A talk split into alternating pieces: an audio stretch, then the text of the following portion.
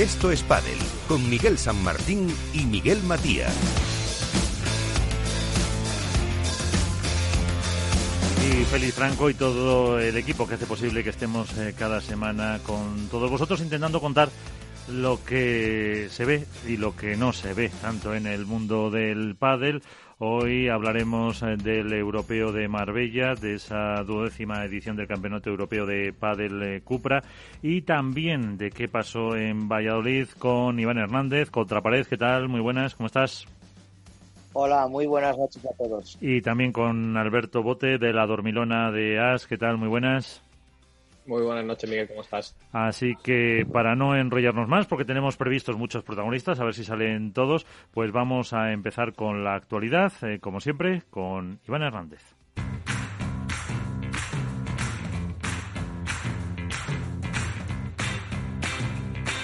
Así viene la actualidad con Contrapared.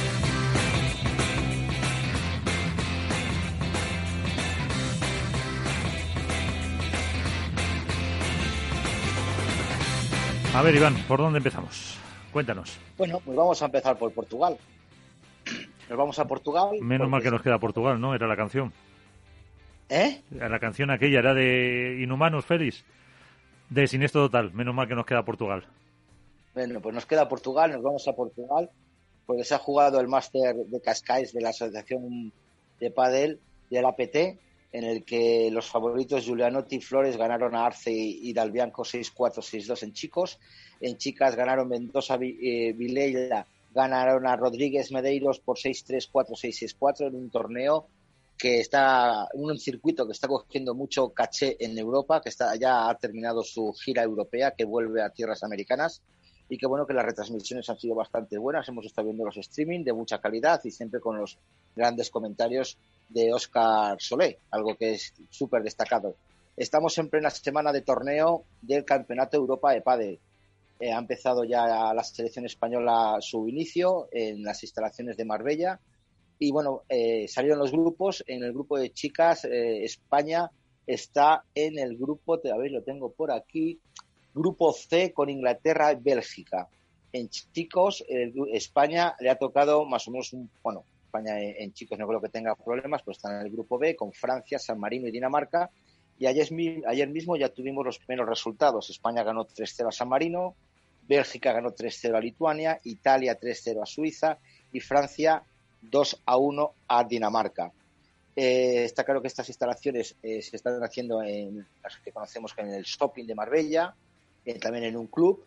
Y bueno, veremos a ver cómo se desarrolla. Eh, creemos que va a ser un éxito total. Está la plataforma Padel View retransmitiendo ya desde el día de hoy. A todos los invitamos a registrarse, porque por ahora es gratis. Vamos a intentar aprovechar ver un gran campeonato de Europa por, por streaming. El siguiente acto de la internacional es el FIP Rise de Santiago de Compostela del 13 al 18 de julio, que se va a celebrar el Club Family Padel y la inscripción es hasta el 8 de julio. Son FIP Rise, por tanto son 30 puntos World Padel Tour, que son los que se van a, a repartir. Eh, en cuestiones federativas, pues qué tenemos que decir, que se ha celebrado también el Campeonato de España Senior, eh, valedero también para de veteranos, que muchos de los ganadores, pues supuestamente, igual Alberto Bote les va a ver a Las Vegas, al Campeonato de Europa, al Campeonato del Mundo. Y ojalá, ojalá, ojalá les veas, ojalá les veas. Bueno, hay que decir que tenemos dos vallesoletanos, campeones en más de 55, hay que decirlo yo por lo menos como vallesoletano lo digo, a, a Tomé y a Coco Menéndez, que ya ganaron el último campeonato de España, en más de 40 ganó un tal Adai Santana, o sea, imaginaros, el nivel es absolutamente buenísimo, con Héctor Perona, eh, han jugado, bueno, John García Ariño, o sea, jugadores de muchísima calidad, que bueno, pues, pues que, y en chicas, pues igual también ha habido mucho, mucho nivel, y creo que de ahí saldrán las, las selecciones eh, absolutas que nos van a representar en el Campeonato del Mundo de Las Vegas. Eh, otro aspecto, pues bueno, aquí en Valladolid se ha celebrado un torneo, aquí en, la Plaza Mayor, eh, de un circuito, con sorpresas. La verdad que ha sido el circuito de las, de las sorpresas, el circuito de y de las quejas, también vamos a decir, ¿no? Pero vamos a centrarnos en meramente el aspecto deportivo. Fue otra final inédita en la que, en la que jugaron Chingoto Tello contra Sánchez Capra. un Capra realmente espectacular, que creo que ha sido el mejor torneo del año, ya no solo fue eh, el mejor jugador de la final, sino que yo creo que ha sido el mejor jugador del torneo. Hay que eh, poner en valor el esfuerzo físico que hizo Velasteguín de llegar hasta semifinales con eh, tres partidos en tie breaks, vamos, perdón, tres partidos en, tres, sets. Remontando y bueno, lo habéis visto en redes sociales, el tie break de contra Oria y Arroyo, que lo publicó el circuito en su página web con ese golpe magistral de vela por la espalda con un 8-9 en contra, creo que, dice mucho. Eh, decepción, decepción para mí ha sido otra vez, eh, bueno, Lima y Tapia, que cayeron en cuartos de final, en octavos de final contra Sánchez Tapia en dos tie breaks Decepción también Silingo y Díaz que cayeron en primera ronda. Decepción también Uri Botello y Javi Ruiz que no acaban de encontrar su situación después de un gran torneo en, en Marbella. Y batacazo, hay que decirlo, batacazo de Stupa y Alex, perdiendo en primera ronda entre Juan Martín Díaz y dijo que hay que decir una cosa, el torneo que ha hecho Juan Martín Díaz llegando hasta cuartos de final es espectacular. Es un tío, por lo que vemos muchas veces, lo ha dicho Alberto, muchas veces lo ha dicho Álvaro y Miguel, es un tío que, por, una, eh, por un golpe merece una, una entrada, ¿no? Yo creo que en el partido contra Galán Lebrón hizo cuatro golpes de esos que van a estar seguro entre los mejores del circuito al final del año porque merece la pena verle jugar. Eh, ¿Qué decir de Paquito y Neno y Chingoto Tello? Aquí os voy a lanzar una pregunta. Eh, muy bueno, buenos partidos de Paquito y Dineno con el calor, con mucho tiebreak. Hay que decir, ayer estuve contando eh, en este torneo, desde pre previas hasta la final, se han jugado 31 tiebreaks. Eso significa pues que la bola sale muchísimo, la igualdad que hay. Y que bueno, eh, en el partido de cuartos de final de Paquito Dineno y Chingoto Tello fue un 7-6, 6-3. Y aquí os voy a lanzar una pregunta para que luego lo comentéis. No sé si habéis visto el partido. ¿Quién os pareció mejor en ese partido? No digo más. ¿Quién os pareció el mejor de ese partido? Luego lo comentamos. Ahí lanzo la pregunta. En semifinales, che, eh, Tingoto y Chello ganaron a Alan y Lebron, bien, 6-4, 7-6, con un chingoto espectacular y un Tello realmente brutal en el smash, que luego parece ser que le pasó factura en la final, porque en la final eh, el gato no fue tan gato, sino se quedó en gatito, hmm. porque no tuvo el día, no le salían los smash, no tuvo el físico adecuado, y bueno, yo creo que el resurgir del tiburón en aguas turbias, pues un tiburón en aguas turbias huele sangre. Y me alegro mucho por Capra porque es un jugador que se ha criado en Valladolid padelísticamente hablando y que le deseamos mucho y mucha suerte. En respecto a las chicas, bueno, pues las chicas parece ser que Manu Martín acertó. Salazar Triay, ganaron a Sánchez y José María 6-3, 6-3 y destacar, ¿qué podemos destacar? Otra vez una lesión, la lesión de Galán Villalba, que dieron paso a que Ortega y, Marrero se presentaran en semifinales. Una semifinal contra Sánchez y José María realmente buena, espectacular, con muchos cambios, con mucha estrategia por parte de Carlos Pozzoni para remontar el segundo set con 6-3, por llevar el, el tiebreak al 7-6. Yo creo que ahí Paula José María estaba muy motivada por la presencia de sus familiares y de sus amigos. Gemma y, Salazar fueron auténticas apisonadoras, a excepción de los cuartos de final con Osorio Iglesias, que jugaron a las 10 de la mañana, terminaron a la 1 de la tarde en Valladolid con 35 grados, el calor les pesó, pero yo creo que Aranza y Iglesias están ahí, les falta un pasito para llegar y que creo que, los torneos que están haciendo son realmente espectaculares. Nueve tiebreaks en todo el torneo para las chicas, para que veáis la diferencia, ellas juegan más al globo, juegan más abajo, pero yo creo que fue un torneo bonito y en un marco, como siempre, espectacular.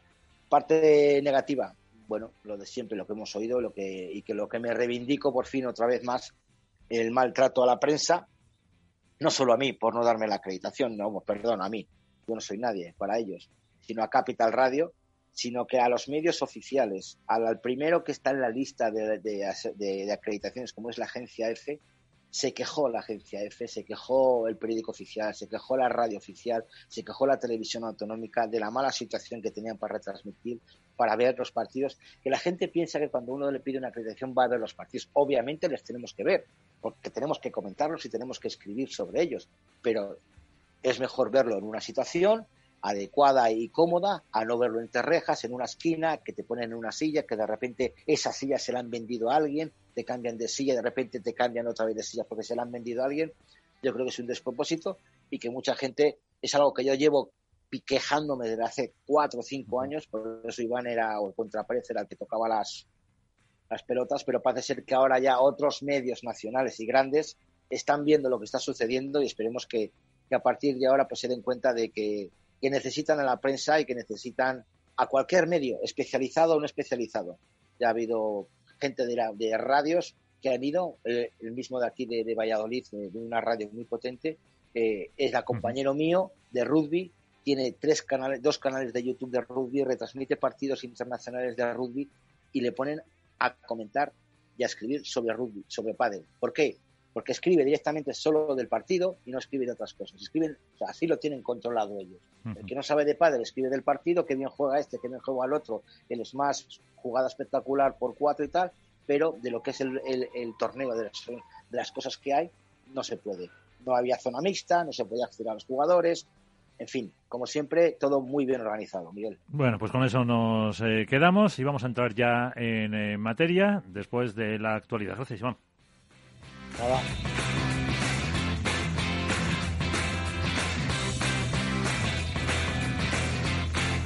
Esto es Padel.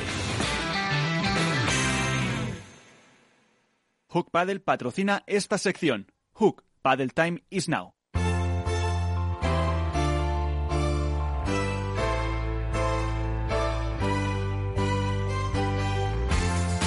Y es que empezamos ya sin más eh, dilación, como se suele decir, a analizar ese torneo de Valladolid, eh, con eh, porque tiene prisa a estas horas el primer invitado, el MVP, Lucho Capra. ¿Qué tal? Muy buenas. buenas noches, ¿cómo estás? ¿Qué tal, Muy buenas, ¿qué tal? ¿Qué tal Muy bien. Eh, según acaba de decir eh, alguien que conoces, como Iván Hernández contra Pared, dice que ha sido, pues eso, tu mejor partido, que te lo merecías y lo primero, darte la enhorabuena. Bueno, muchas gracias, muchas gracias. Sí, la verdad que, que fue una semana excelente para nosotros, que creo que jugamos a un nivel, a un nivel muy bueno. Eh, ¿Cómo iba avanzando el torneo? ¿Qué ibas pensando tú, según ibais eh, Max y tú pasando, pasando fases? ¿Cómo, ¿Cómo ibas mentalizándote un poco? Dice, ostras, que, estamos ya en cuartos, que estamos en semis, que estamos en la final, que hemos ganado. Sí, sí bueno, nosotros eh, empezamos con, eh, llegamos con, con un cuadro que sabíamos que iba a ser muy difícil porque nosotros nos tocó en primera ronda Rafa Méndez y Gonzalo Rubio y ya íbamos mentalizados que iba a ser un partido muy difícil, no es que, que, nos encontramos con un partido difícil ahí, ni mucho menos, sino que ya sabíamos que íbamos a ser un partido durísimo, así lo fue, tuvimos hasta bola de partido abajo y, nada, muy bien, lo sacamos ahí, eh, nosotros sabíamos que el otro día eh, obviamente teníamos un partido súper super complicado contra Tapia y Lima, que son un parejón. Eh, pero bueno, eh, en, ese en ese partido sí que quizás teníamos un poco menos de responsabilidad, eh, quizás la presión de, ganar no tiene un poquito más ellos, y, bueno, creo que, jugamos muy bien, jugamos el primer día, el primer partido también nos, quizás nos sirvió para, para ver de qué manera teníamos que jugar en la pista, porque sí que nos costó el primer set, nos costó un poquito entrar en el ritmo de la pista, eh, y bueno, a medida que fue pasando, pasando el partido fuimos dándole la vuelta a, eso, a la estrategia de cómo jugar en esa pista. Y bueno, creo que eso nos ayudó un montón el otro día, que ya entramos como muy conscientes de, de, cómo teníamos que hacer nuestro juego. Y bueno, creo que esa fue la clave, porque de eso, eh, antes de todos los partidos, nosotros nos planteábamos un poco eh, cómo jugar nosotros nuestro partido, más allá de los rivales.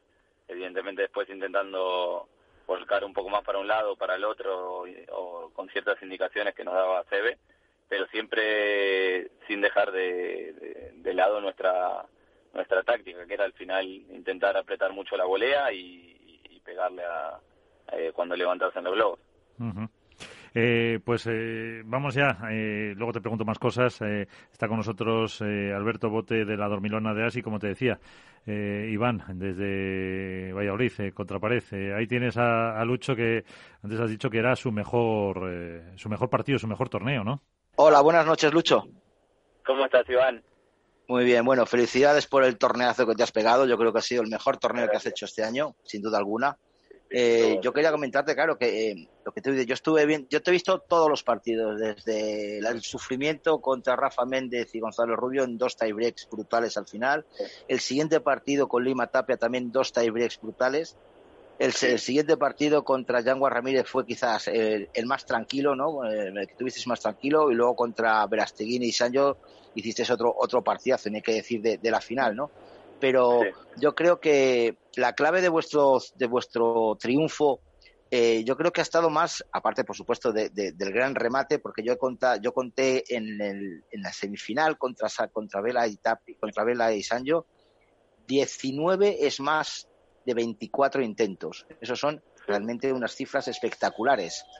Pero, eh, ¿con qué te quedas? Yo creo que eh, la estrategia dentro de la pista o la estrategia marcada por Sebe de apretar la bola, de todo el balón, toda la bola que subiera más de 5 metros, pegarla. ¿Con, qué te quedas? ¿Con cuál fue la clave exacta? ¿La estrategia de Sebe o el esfuerzo físico también que tuvisteis que hacer? Sí, bueno, creo que, a ver, evidentemente para ganar un torneo así, ganando a, las parejas que le ganamos, tiene que ser una suma de todo, porque al final eh, es el cúmulo de, un montón de factores que vos decís. Eh, Sebe creo que trabajó muy bien con nosotros, estuvo estuvo muy acertado todo toda la semana. Eh, nosotros evidentemente también hicimos un gran esfuerzo físico, sobre todo los dos primeros días.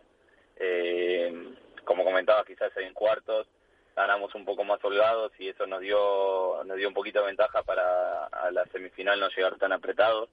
Eh, porque es verdad que nosotros sí que al partido cuarto sí que llegamos un poquito un poquito apretados, pero bueno, se nos dio bien el partido y por suerte pudimos sacarlo eh, en un partido no tan largo y eso nos dio un poquito un poquito de vida para, para el otro día estar más frescos. Eh, pero sí, creo que fue un poco de todo. Eh, como vos decías, creo que el, el remate fue una de las claves de, del torneo y, y como comentaba como comentaba antes, eh, nosotros nos centramos mucho en eso, en apretar la volea eh, para que nos, no fuese fácil entrarnos por, por abajo, eh, no pegarnos mucho a la red, porque también como, como la pista estaba tan rápida, cualquier globo que hicieran, nosotros tenemos que intentar rematarlo. Entonces, si nos pegábamos a la red y nos tiraban un globo y nos pasaban, eh, era un, error importante. Entonces intentábamos eso, apretar apretar en, eh, mucho las boleas sin, sin pegarnos a la red y cuando viniese un globo intentar pegarle. Y bueno, luego en el fondo intentar luchar es verdad que los primeros partidos nos costó mucho de fondo porque, de hecho, los dos primeros partidos ganamos los partidos sin haber quebrado ninguno de los dos. Eh, sin haber quebrado en, en, ninguno de los dos partidos. eh, pero bueno, después sí que le, le, empezamos a encontrar un poquito más la vuelta de fondo. Eh, así que bueno, evidentemente la clave estuvo más que nada en la red y bueno, después en, la, en el fondo supimos, creo que supimos sufrir porque la pista no estaba fácil para jugar en el fondo de la, de la pista. eh, Alberto. Muy buenas, Lucho, ¿cómo estás? ¿Cómo estamos? Eh, a ver, torneo para marcar, eh, que habéis eliminado a tres de las primeras cuatro parejas cabezas de serie, si no me equivoco. ¿Qué supone esto para, para el proyecto? Porque es cierto que había muchos comentarios en el que, bueno, eh, a pesar de que había llegado un par de veces a cuartos, si no me equivoco, parecía que el proyecto, bueno, pues no, no acababa de estar entre las parejas que optaban al fin de semana y de repente llega Valladolid, eh, un torneo en el que a priori mm, la gran mayoría no contaban con que pudierais salir campeones y sin embargo, bueno, pues hacéis un torneo, como he dicho, de 10. ¿Qué supone para vosotros esta victoria, más allá de la propia victoria en sí? Sí, bueno, a ver, obviamente esto nos da muchísima confianza para, para creer que todo ese trabajo que, hacemos al final eh, tiene, tiene un sentido, ¿no? Eh, de, que, de que al final al final eh, nosotros ahora nos demostramos a nosotros mismos, sobre todo, que, podemos hacerlo, que, estamos en el nivel, que, el nivel está ahí. entonces, eh, eso te da un respaldo para el trabajo eh, del día a día que, que hace siempre. sepas que, que, tiene esa finalidad, digamos. bueno, sí, a ver, obviamente la gente dice un montón de cosas y es normal porque eh, porque desde fuera no, no se ven un montón de cosas que, que pasan en el día a día, en, las semanas de torneo y, mismo dentro de los torneos. Eh, pero bueno, creo que hoy el circuito está igualadísimo y, y creo que estas cosas hacen darse cuenta, hacen, hacen notar que, que, cualquiera le puede ganar a cualquier pareja, es que literalmente así. Nosotros estuvimos a una, una bola de perder el primer partido contra una pareja, eh, no sé qué, partida, no sé, de pareja 18, no sé qué estarían, y luego terminamos ganando el torneo. Creo que eso es el reflejo de cómo está el pádel actual. eh, estar todo muy parejo y cuando se dice de, de verdad que, que se puede perder en cualquier partido es porque de verdad se puede perder en cualquier partido, no es como como quizás años anteriores que decía, bueno, quizás si juego muy mal y el otro juega bien. Ahora, incluso jugando bien, puedes, puedes perder en las primeras rondas. Uh -huh. Entonces está todo tan está todo tan apretado que creo que la gente va, va a empezar a acostumbrarse a que a que las parejas de arriba pierdan en, en rondas anteriores a quizás lo que a lo que los, a lo que los tenían acostumbrados. Eh, pero bueno, eso creo que para el deporte es buenísimo y sobre todo para el público. ¿Y ahora qué? Ay, perdón, Alberto. ¿Ahora qué, Nada, Lucho? Le, le iba a preguntar a Lucho si, si esta victoria es consecuencia de, entre comillas, los fracasos de los torneos anteriores o es una semana buena, lo tomáis como eso y vamos a ver qué pasa más adelante. No, a ver, eh, eh, que realmente no, ningún partido que hubiésemos eh, que hemos perdido hasta ahora eh, fue grave ni mucho menos así como alarmante.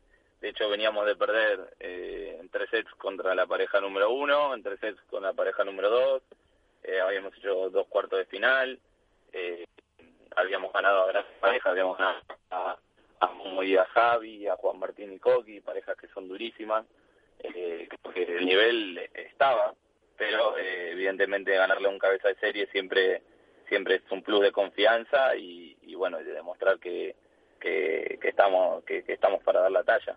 Eh, entonces, lo que te decía antes, al final esta semana creo que nos tiene que, que dar esa, ese plus, ese, ese plus de confianza para confiar en nuestro trabajo y que cuando las cosas quizás no, no salgan tan bien, eh, confiar en que nosotros tenemos ese nivel y, y hay que trabajar para, para sacarlo.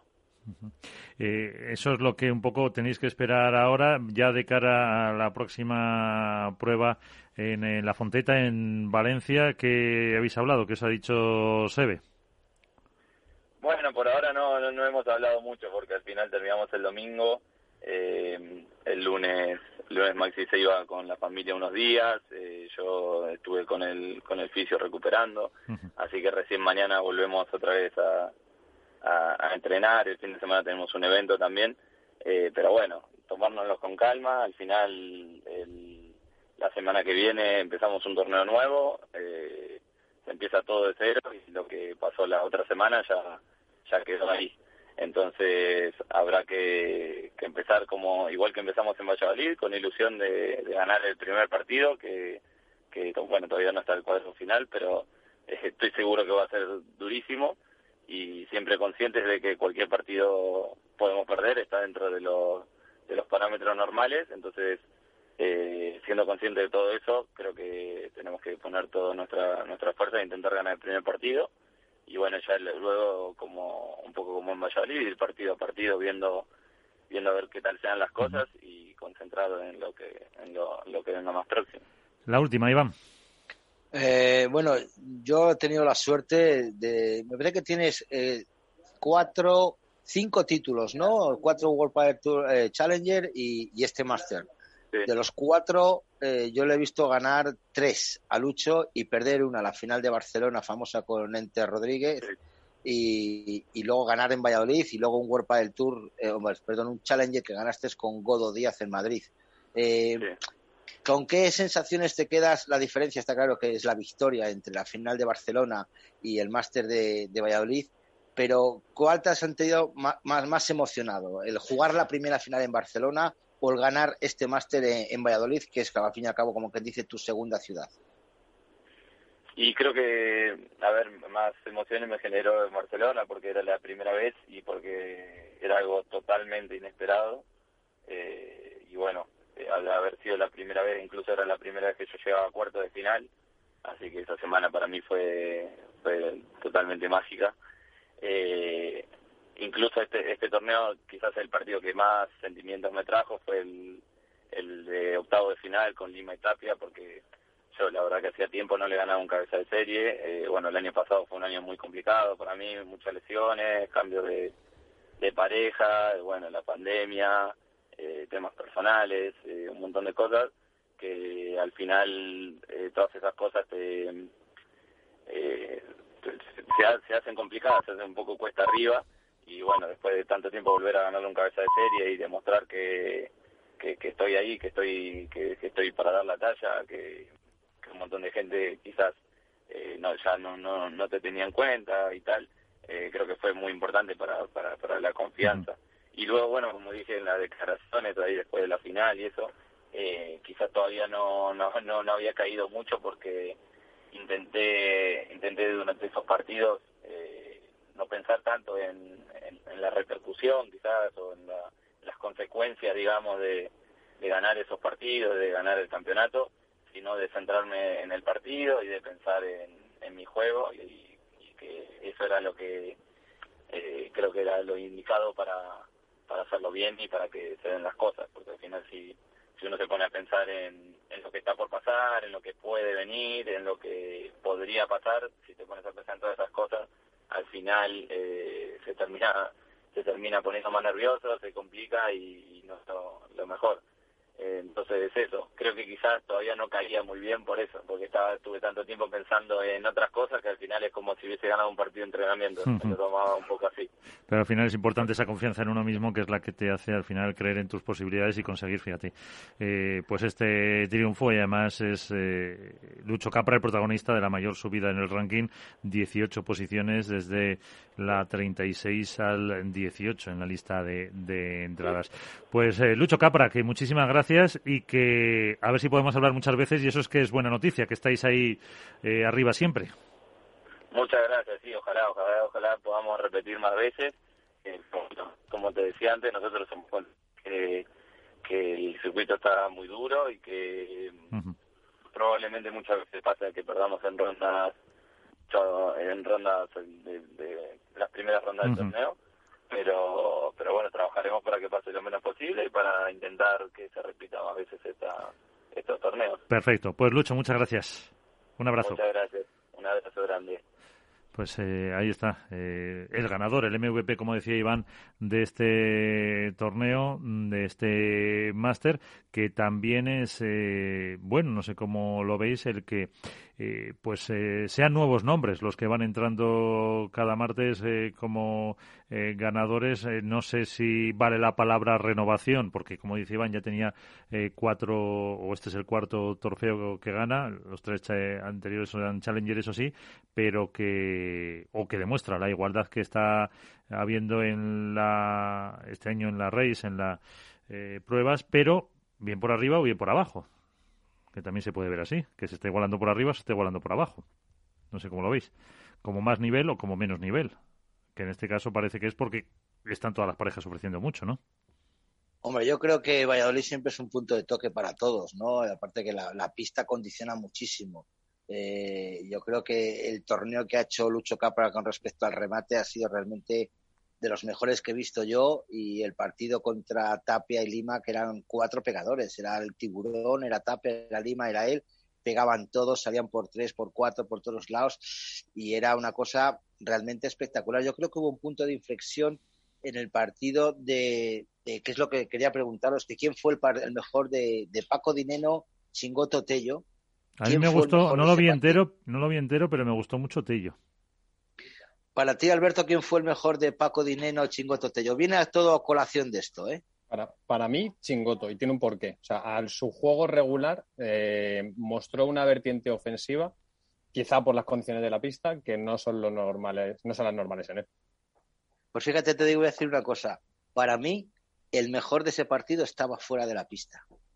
Para mí, el mejor de ese partido fue Gaby Reca, por la estrategia que planteó, por la situación en la pista. ¿eh?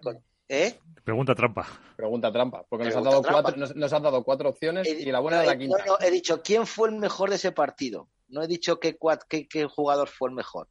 Para mí, sinceramente, y lo comentábamos mucho en la grada, en eh, la estrategia que planteó uh, Gaby Reca creo que marcó luego muchos de los partidos, porque este partido de Paco Dinero Chingoto Tello se jugó a las dos de la tarde y marcó el partido de Sánchez Capra y de Mieres Piñeiros Verasteguín Gutiérrez. ¿Por qué? Porque situó a sus dos jugadores, a Tello Chingoto, pegados al cristal de atrás. En el momento en que Vela, perdón, en el momento que Ale Galán y Juan Lebron estaban en la red, ellos se pegaban al cristal. ¿Para qué? Muy bien, hacían globos, pero bloqueaban los globos. No, no dejaban que rebotase en la pista para saltar y sacarla por tres o por cuatro. Excepciones hubo obviamente de que se acercó Tello por el salto tan magistral que tiene que la sacaba. Pero eh, yo creo que bloquearon aproximadamente entre 10 y 12 eh, smash de Juan y Galán, que eso ya es mucho bloquear, que les dieron muchos puntos, les dieron muchos réditos y creo que la estrategia de, de, de Gaby luego marcó, por ejemplo, el partido que estaba comentando de Sánchez Capra contra Yanguas Ramírez, eh, que pegaban todo, Yanguas pegaba todo, Ramírez también, y Sánchez Capra desde atrás bloqueaban, atacaban, contra, contraatacaban, y que bueno, que luego, por ejemplo, por la noche me encontré con, con Jorge Martínez y le pregunté por el partido de Yanguas Ramírez, estaba súper cabreado, más cabreado que un mono, porque los chavales la verdad que no hicieron un buen partido, no, no siguieron las instrucciones de Jorge, y, pero bueno, marcó, es lo que dice, que marcó un poquito la, la tendencia a partir de, de todos los partidos que jugaban Tello Chingoto, de jugar hacia atrás. Y es más, contra eh, cuando jugaron Lebron y Canal, ahí estaban, atrás. A, a, mí, hay una, a mí hay una cosa, Iván, de, de este torneo, y me llamó especialmente la, la atención en Tello Chingoto, y lo comentaba con Manu Martín en el directo que hicimos el domingo en Twitch, es cómo se ha evidenciado la evolución de, del pádel a cortar las jugadas completamente y a cortar las transiciones. O sea, hasta ahora veíamos que la única pareja que proponía ese estilo de juego de salir rápido con una chiquita, de defender rápido por abajo y automáticamente subir a cortar espacios y hacerse grande la red eran Lebron y Galán. Y les había ido muy bien. Y sin embargo, en este torneo ha sido muy evidente que parejas como Teo y Chingoto proponían precisamente eso, que era, oye, sí. cero transición, muy poca defensa y vamos a ir en el tú a tú al choque porque nos está funcionando. Y ahí es precisamente donde creo que les costó mucho a Lebron Galán encontrar una alternativa, porque hasta ahora eran los únicos que proponían eso, estaban acostumbrados a ser dominadores en, en la mayor parte de, de, la trayectoria de un partido y se encontraron con que una pareja como Tello Chingoto, por ejemplo, hacían lo mismo que ellos. Les proponía eso y además salían victoriosos, porque lo normal es que proponiendo eso Galán y Lebron te lleven por delante, porque son dos jugadores que volean muy bien, porque tienen unos tiros ofensivos que son mejores que los del resto, y sin embargo, eh, Tello estuvo colosal pidiendo el remate, pero es que Chingoto exhibió una pegada que no es normal en un jugador de su envergadura, porque es un jugador de una estatura baja, evidentemente, y que lo normal es que utilice más una bandeja o una víbora y que acumule volumen de juego para que sea Tello el que, bueno, pues acumule, acumule winners al final del partido. Pero Chingoto lució una pegada que eh, pudo completar esa faceta que suele tener de intentar alejar a Lebron de la red. Entonces, sí, sí, me sí. pareció muy sorprendente ese patrón de juego, que fue más en el masculino que en el femenino. En el femenino no se dio tanto, pero eh, que, que, quizá es la evolución del propio deporte, ¿no? Que cada vez más parejas van a empezar a plantear ese tipo de estilo de juego. Solo la antítesis eh, es un Vela, un Vela claro. Sancho, que son capaces de enrayar un nivel sobresaliente durante todo un partido, esperarte atrás y aún así ponerte contra las cuerdas. No les dio, por una cuestión de físico en este caso, el de Velasteguín, que llegar a semifinales me parece eh, un título personal, sinceramente, pero, pero el resto de parejas cada vez tiende menos a eso, tiende más a tirarse a la red, a intentar puntos cortos en dos, tres tiros, no más, cinco a lo te, sumo. Te puedo hacer una comparativa, Alberto. Es como cuando las Salayeto cambiaron el pádel femenino, ¿no? Que se volvieron agresivas, se volvieron pegadoras, se volvieron atacantes, se volvieron eh, luchadoras. Y, y, ahora eso es el pádel que estaba haciendo la Juan y Lebron, de lo que tú dices, de atacar, de achicar espacios. Los jugadores, otras parejas han visto que ese es el resultado, que ese es el, como dice, como te gusta a ti decir, el pádel 2.0 o el pádel 3.0. Otras parejas han visto eso y han dicho, pues si esos y ellos son capaces de hacerlo, nosotros también. Y eso es lo que hicieron Tello Chingoto en su, en su partido de semifinales. Atacarles, achicarles espacio, un chingoto brutal con la muñeca, eh, a, abriendo mucho campo, a, eh, manteniendo a, a, Juan Lebrón atrás, manteniendo a Juan Lebrón en la esquina. Yo creo que, que eso es el, a lo que va, ¿no? A que todos los jugadores están viendo que eso lo pueden hacer. Obviamente uh -huh. Sánchez, Sánchez y, vamos, eh, Verasteguín y, y, Gutiérrez, pues son otro mundo de pádel que lo que tú dices, pueden jugar atrás, adelante, con volea, sin volea, pero sí, yo creo son, que son dos generaciones diferentes al final. vamos a ver. la compañía, pues pertenece a esa generación anterior, claro. Pues vamos a ver cómo lo ve el eh, entrenador eh, campeón que hacía mención hace un momento eh, Lucho Capra, él, Severino Jesse. ¿Qué tal? muy buenas. ¿Cómo estás? Pues no está Severino. se ha cortado, iba conduciendo, me decía nuestro eh, técnico, eh, a ver cómo había visto eso dentro de, todo lo que estabais eh, comentando. Así que, si quieres seguir, Alberto, con lo que estabais, con lo que estabais diciendo de este, de esta nueva forma.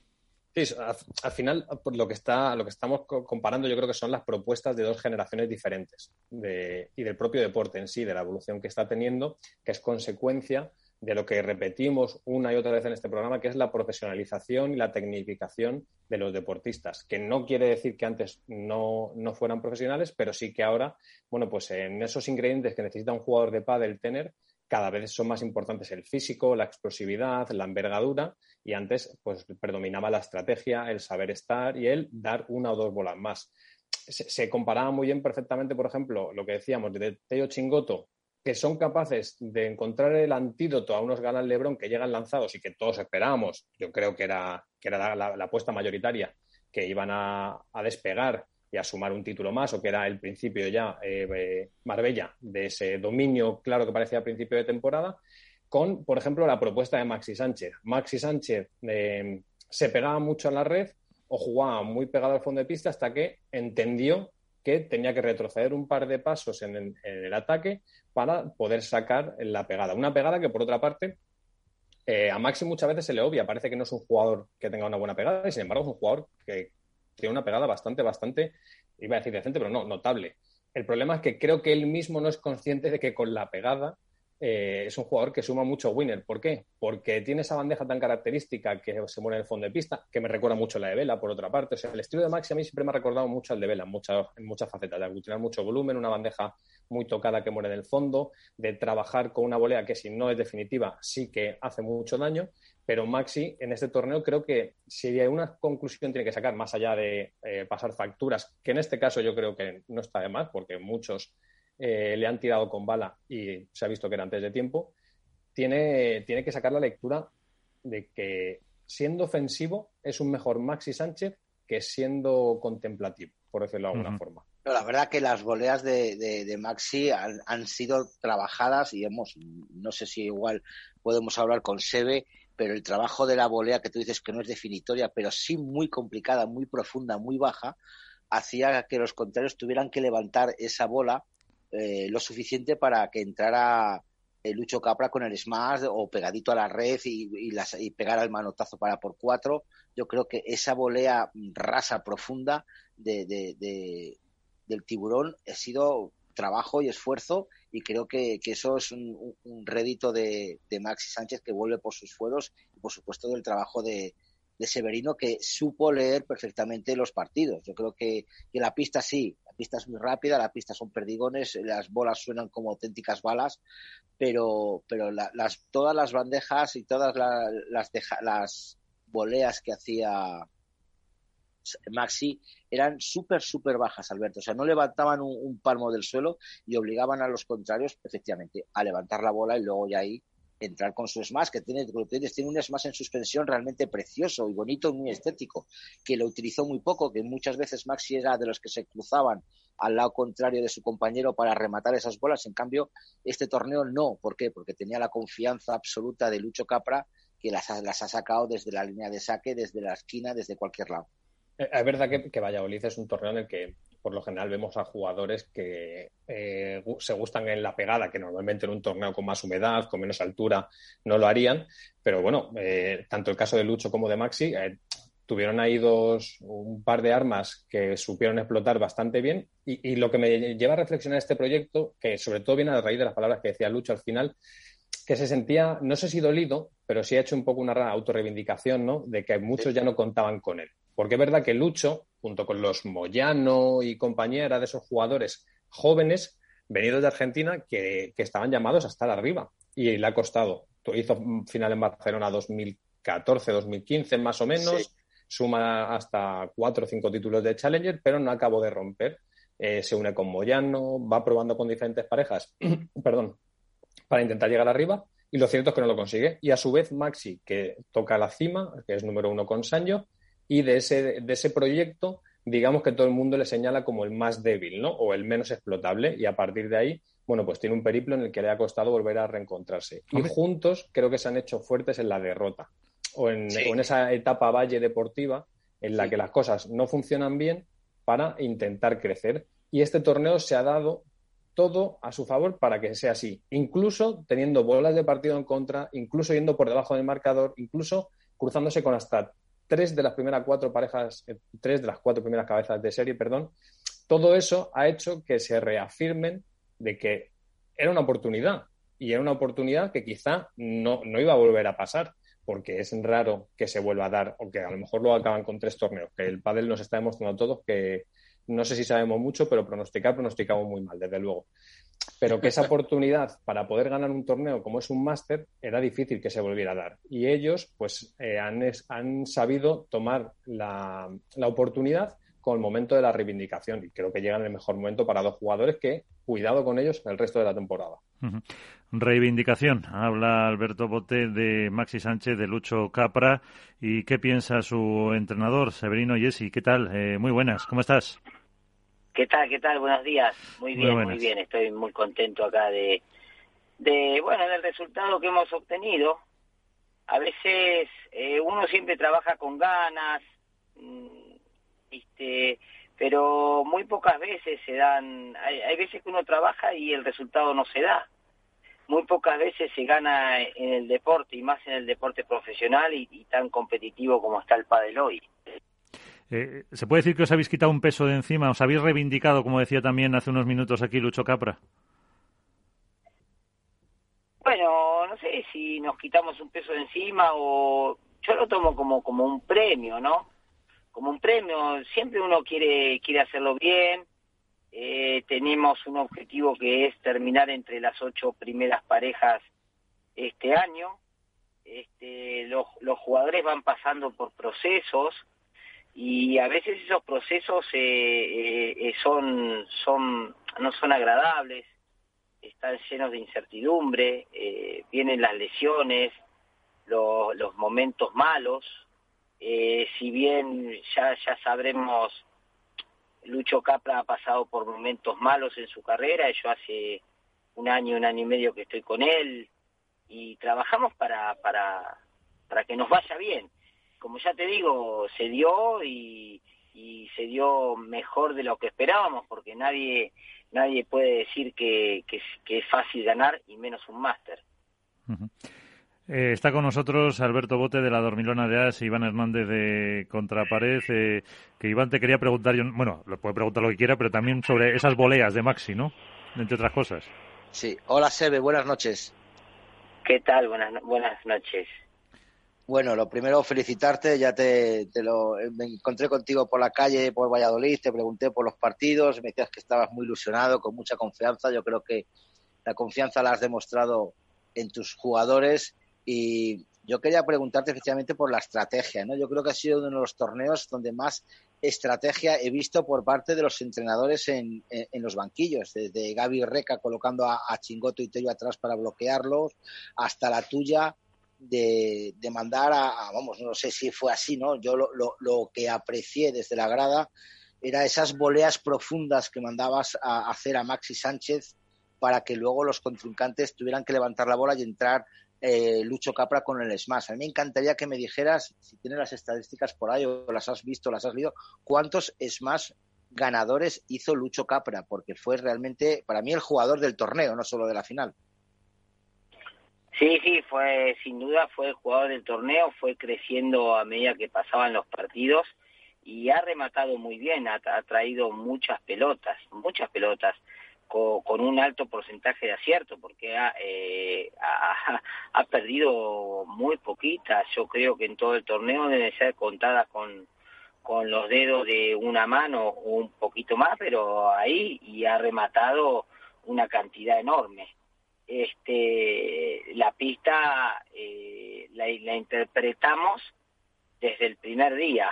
Entonces, este, al interpretar bien la pista, estábamos seguros de lo que teníamos que hacer, estábamos seguros de cómo teníamos que volear y, bueno, pues los chicos los han, lo, lo han hecho de mil maravillas. Hemos jugado casi todos los partidos eh, de una misma manera, ¿no? Si bien, si bien eh, cada partido eh, los rivales son distintos, la estrategia en realidad era contra la pista más que contra los rivales. sí, los rivales te, dan, este, te dicen cómo tienes que orientar ciertos tiros eh, al, algo que podés evitar, algún tiro que podés evitar, pero, pero mucho era, era ganarle a la pista, ¿no? Alberto.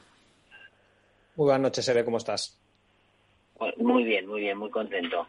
Mira, te, voy a hacer dos preguntas bastante directas, eh, porque sé que es una persona que vas a saber explicarnos a la perfección eh, lo, lo, que quiero que, lo que quiero saber.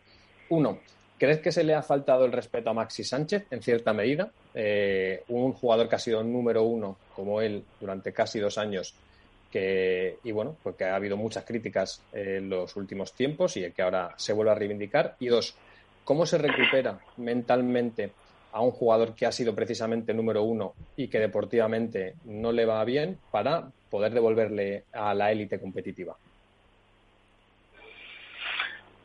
Bueno, eh, lo de faltarle el respeto directamente no lo tenemos en cuenta. La gente eh, a veces quiere ser partícipe en redes sociales de temas que desconoce. No sé si es algún afán de protagonista, de protagonismo o qué.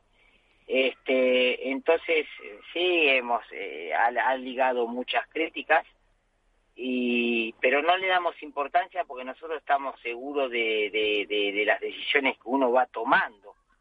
Y, así que nada, esa misma gente que te critica seguramente cuando lo vea Maxi le pedirá una foto.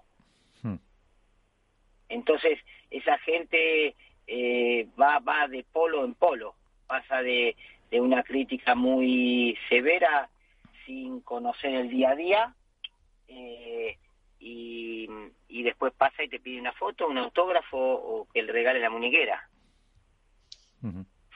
Así que no lo tenemos muy en cuenta. Y nos recuperamos haciendo equipo, haciendo una piña este, eh, entre los compañeros, entre el grupo de entrenamiento que tenemos, que tenemos unos chavales eh, fenomenales, majísimos, como es Boris Castro y, Martín Andomino, bueno, ahora se agrega también Nacho Badea.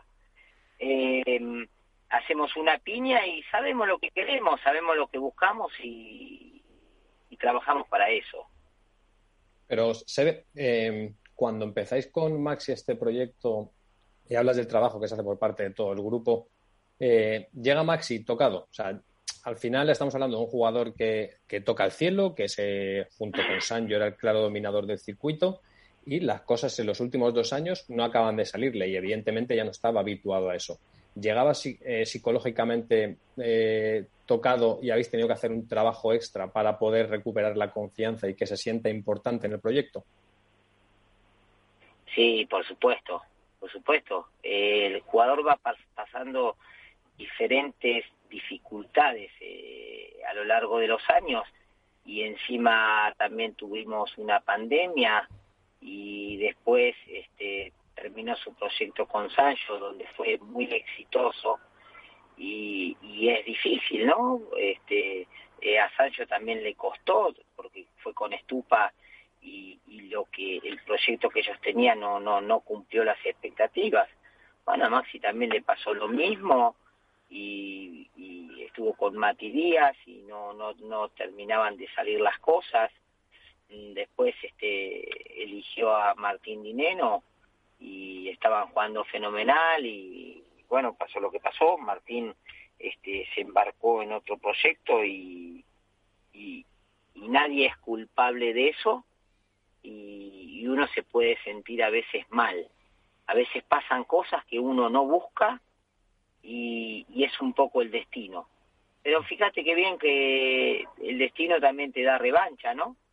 Porque encontramos a Lucho y, y pudimos, pudimos formar eh, un buen equipo y tener este presente, que ya te digo, hemos ganado un torneo muy importante, pero antes metimos dos cuartitos de final este, y empezamos a rodar cada vez mejor y a jugar cada vez mejor.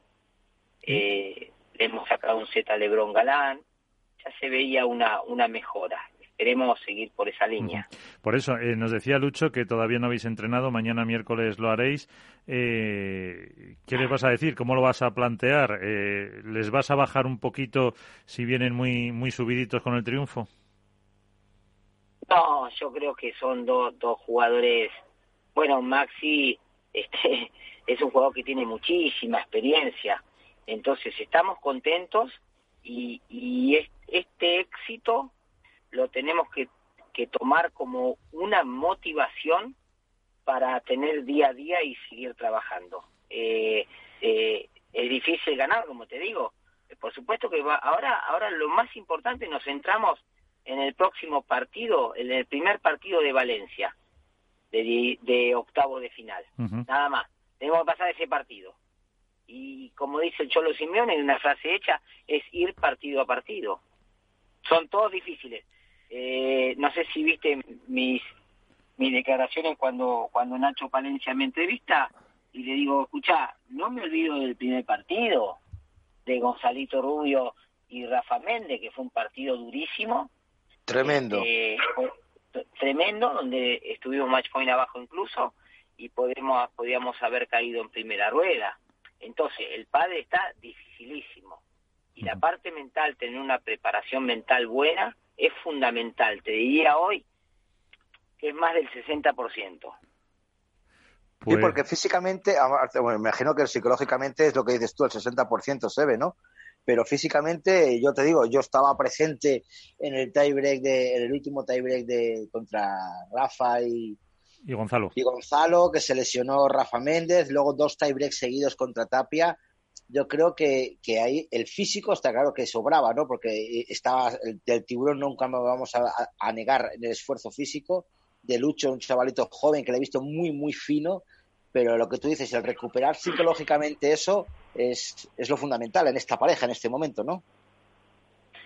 Sí, sí, y aparte que lo, lo mental está directamente relacionado con lo físico.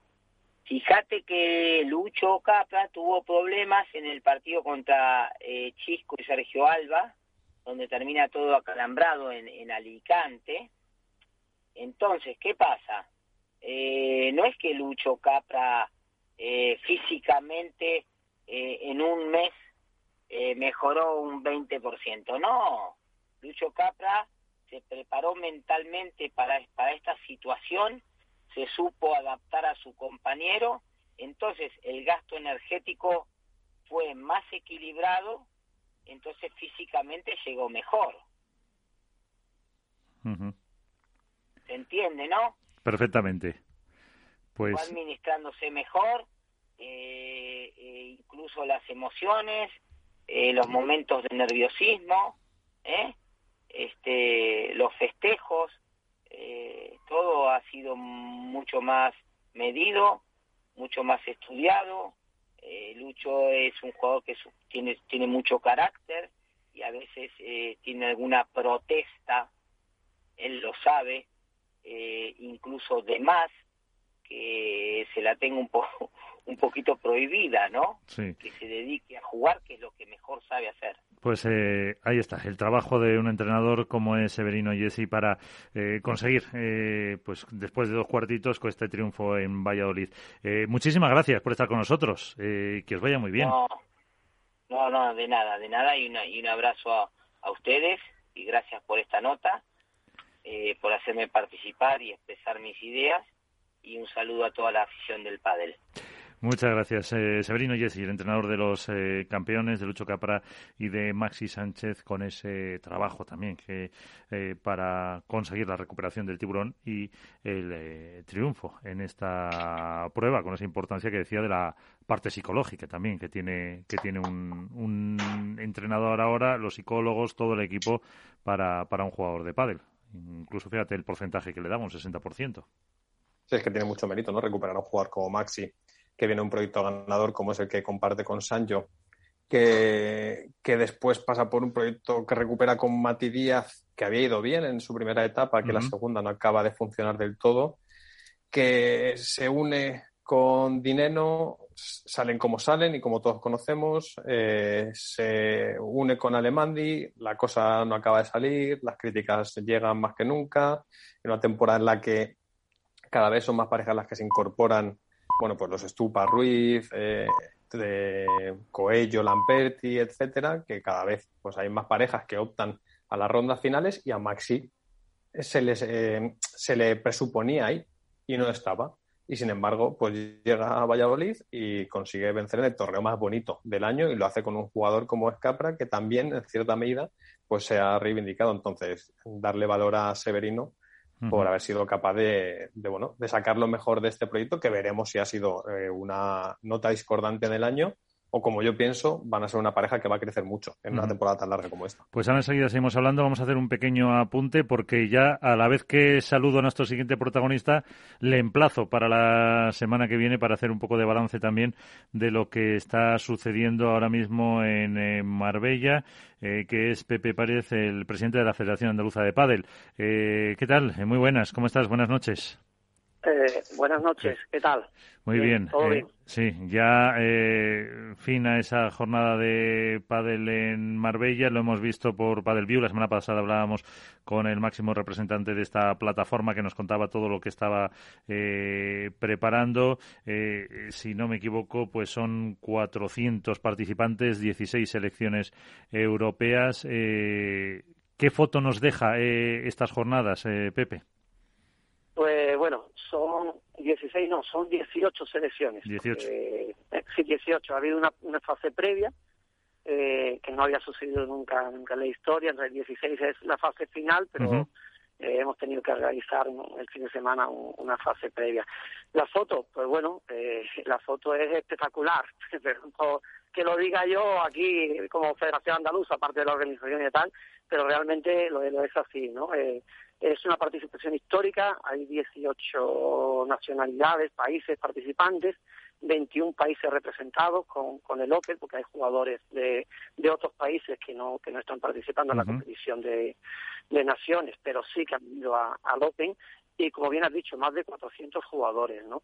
Entonces, bueno, de la situación que venimos, que, a, que, que aún estamos viviendo, pues la verdad es que, muy, muy contentos, muy contentos porque bueno, era un poco de incertidumbre cuando decidimos para la candidatura para organizar el europeo, no sabíamos qué podía suceder y la verdad es que, la foto es inmejorable, inmejorable. Todo la cantidad de gente, no solo de jugadores que han venido, de acompañantes de esos jugadores de toda Europa, ¿no?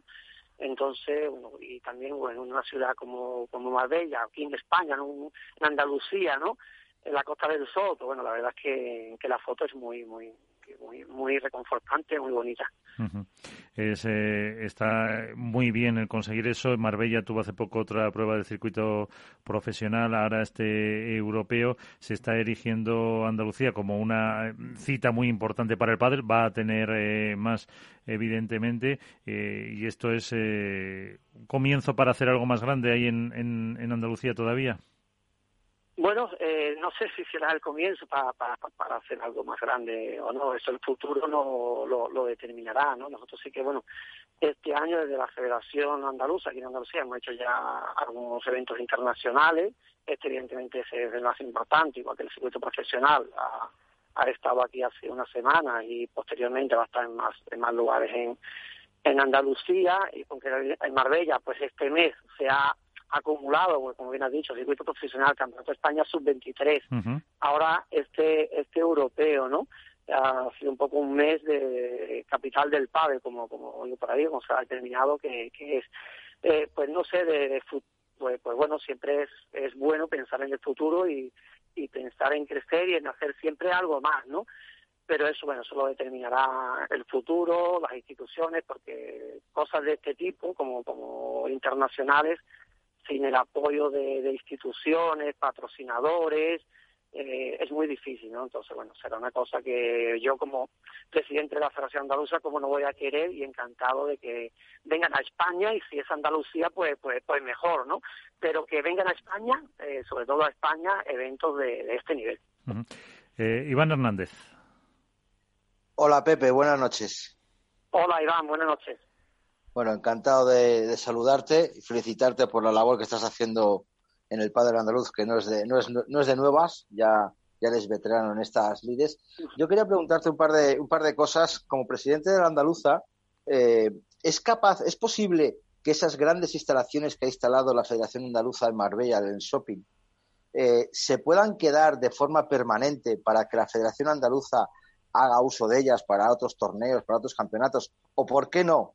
Ofrecérselas a la Federación Española de Pádel para crear ahí incluso hasta un centro de alto rendimiento que se queden esas instalaciones fijas porque son realmente espectaculares, por supuesto, en conjunto con la organización que lo está haciendo y que aprovechar esas instalaciones para, para crear algo, algo más potente para Andalucía y para el pádel español?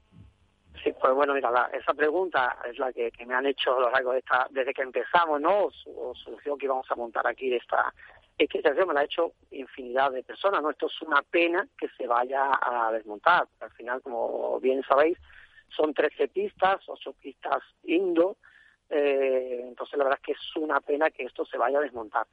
Hemos estado trabajando, eh, intentando, ¿no? Porque bueno, al final no depende de, nosotros, en este caso como Federación de Uso de Padres, que estamos inmersos en, en, la organización, ¿no? Esto es una instalación privada, es una instalación privada, como, como bien sabéis, y entonces no depende de nosotros. La verdad sí que te digo que hemos estado intentando, seguimos, seguimos intentando, pero bueno, aquí pues esto es una instalación privada que tienen otros proyectos, tienen otras otras miras. Eh, vamos a seguir intentando, de momento hasta final de julio seguro que las instalaciones están aquí. No dejamos de, pues con las instituciones, pues en este caso el Ayuntamiento de Marbella y, los propietarios de, esta instalación, que son el Centro Comercial La Cañada, pues bueno, nosotros seguimos ahí, seguimos a pico y pala, como se dice ahí, llamando y, presentando proyectos y lo que podría ser esto, pero bueno, eh, a día de hoy, a día de hoy, ¿eh? no sé si mañana cambiará, a día de hoy no tiene vista de que esto se vaya a quedar. Cuando se terminen los diferentes eventos, eh, se desmontará. Pero nosotros hasta el último día vamos a estar intentándolo, porque como bien has dicho, bien para la Federación Andaluza, ya no solo para la Federación Andaluza o la Federación Española, que en este caso pueda tenerlo aquí, porque la Federación Española podría tener muchas instalaciones y estarían encantado muchas comunidades de recibirlas para cualquier tipo de tecnificación, de rendimiento, también para la ciudad, porque para la ciudad que, que, está falta, en una ciudad como Marbella, que está falta de este tipo de instalaciones, Andalucía de instalaciones indoor, están, hay muy pocas instalaciones indoor, ¿no? Pues digo que para hacerlo eso, por supuesto, pero incluso para la ciudad creo que sería muy, muy bueno. Pero bueno, no depende solo de, nosotros, Iván. Ojalá dependiera solo de nosotros. Ojalá. No, la segunda pregunta que te quería hacer, ya si permíteme salirme un poquito del guion, como vicepresidente de la Federación Española de Padel, eh, me gustaría, por lo menos en mi nombre, y me imagino que en el nombre de, estos padres, de, es eh, el gran acuerdo que se ha llegado en la Asamblea de la Federación Española este sábado 26 con una, aprobación unánime por parte de, todos los asambleístas en respecto al gran problema que arrastraba la, Federación Española con el tema de las licencias. Eh, un acuerdo que, que informar a nuestros oyentes que se ha llegado a un acuerdo de tres euros por licencia, algo que se arrastraba y que había generado, como tú sabes, muchos problemas con, con el anterior de junta directiva, por aquí, por, eso lo digo, que felicitar a vuestra junta directiva por este gran logro que puede salvar económicamente al padre. Pero yo me quería preguntarte por el otro aspecto. ¿Qué pasa con esas supuestas deudas que, tiene la Federación Española con otras federaciones? A mí me ha llegado, eh, bueno, a oída, no sé si es cierto o no, pero que ha habido federaciones que han condonado esa deuda a la Federación Española, otras que se están negociando muy a la baja, ¿Cómo está ese tema, Pepe? Bueno, eh, bueno, lo primero, como tú, tú bien has dicho, yo creo que, que ha sido lo que sucedió el sábado en la Asamblea, ha sido algo histórico. Mm, no recuerdo que, se estaba de acuerdo. Prácticamente el 99, todo dicho unánime, pero bueno, el 99% de las federaciones eh, de acuerdo en una cuota de licencia y en un periodo de tiempo concreto, como son los próximos cuatro años, eso da una, una tranquilidad, una estabilidad, ¿no? Eh, en este caso a la Federación Española, que es la de todos, ¿no? de, todas de todas los, los jugadores, las autonomías. La verdad que eso es histórico. Estamos muy, muy contentos. Es un trabajo que, que hemos estado desde que llegamos a la Federación Española trabajando para poder conseguirlo. Trabajo eso se ha conseguido. Y bueno, y la otra parte que, que, me preguntas por, por, esas deudas, bueno, como tú bien sabes, pues esa pregunta habría que hacérsela más a, a estas federaciones que tienen, que están en ese, eh, o esas sentencias a favor, eh, sí que te digo, porque se están hablando con esas federaciones, que se tratará de llegar a posibles, posibles acuerdos confederaciones, cada uno será, me imagino, pues por unos de una forma, otros de otra, no me personalmente, pero bueno, yo creo que esa pregunta sí que sería para ellos, ¿no? Para ellos. Nosotros desde la Federación Española vamos a tratar de, igual que ha pasado con la licencia, que estamos con todos los temas desde que hemos llegado, de que de, llegar a acuerdos e intentar solucionarlo, ¿no? Es una cosa que estaba ahí, porque creo que bueno que es necesario y bueno para todos para seguir creciendo, ¿no? Pero bueno, yo creo que eso también estas federaciones tendrían algo que decir, ¿no? O sería ellos, la pregunta más bien sería para ellos. Nosotros, evidentemente, que se va a hablar con todas, como tú hubieras dicho, se está se está hablando eh, con, con, esas federaciones a ver en qué situación queda, qué situación, pero bueno, ellos quizás cada uno individualmente o conjuntamente, no sé si que te podrían responder mejor, porque bueno, nosotros intentamos llegar a acuerdo, pero ellos son ellos los que en este caso salió una sentencia favorable hacia ellos y bueno, y les dio la razón de momento, todavía hay, no es definitivo, pero de momento le han dado la razón. Y bueno, pero ¿me puedes confirmar que ha habido alguna federación que ha condonado la deuda? No, a día de hoy yo no tengo constancia de que haya ninguna federación.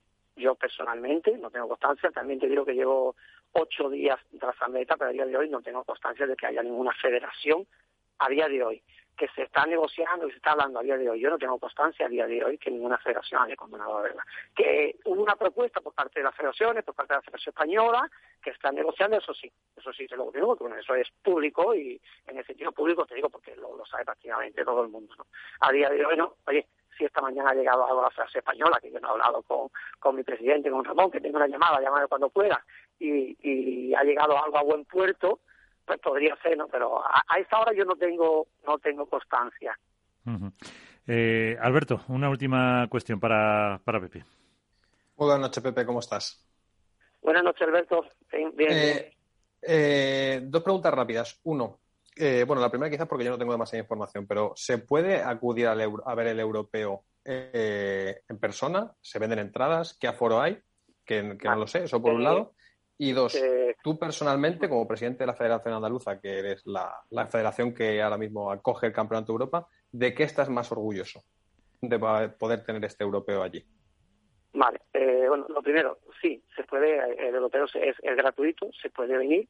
Eh, evidentemente, bueno, hay una situación, en Andalucía está un poco la situación de la pandemia estos últimos días, esta última semana, está subiendo un poco, ¿vale? Está subiendo, es una realidad, es una cosa. Entonces, en las pistas indoor está más restringido eh, la entrada, simplemente ahí se está permitiendo jugadores y los jugadores de, la selección acompañante, las pistas exteriores, ahí no hay ningún problema ahora mismo, porque es un espacio abierto muy, muy grande, está delimitada la zona de jugadores donde ahí sí no, no accede el público para que los jugadores tengan lo más protegido y se puede acceder sin problema. Hay una pista central que hay aproximadamente 800, creo que 840 asientos, el 50% del aforo se, se, se puede ocupar, entonces no, la entrada es gratuita, lo único es que por la situación, el protocolo sanitario que tenemos aquí en, en Andalucía, en las pistas indoor está un poco más restringido, más restringido, pero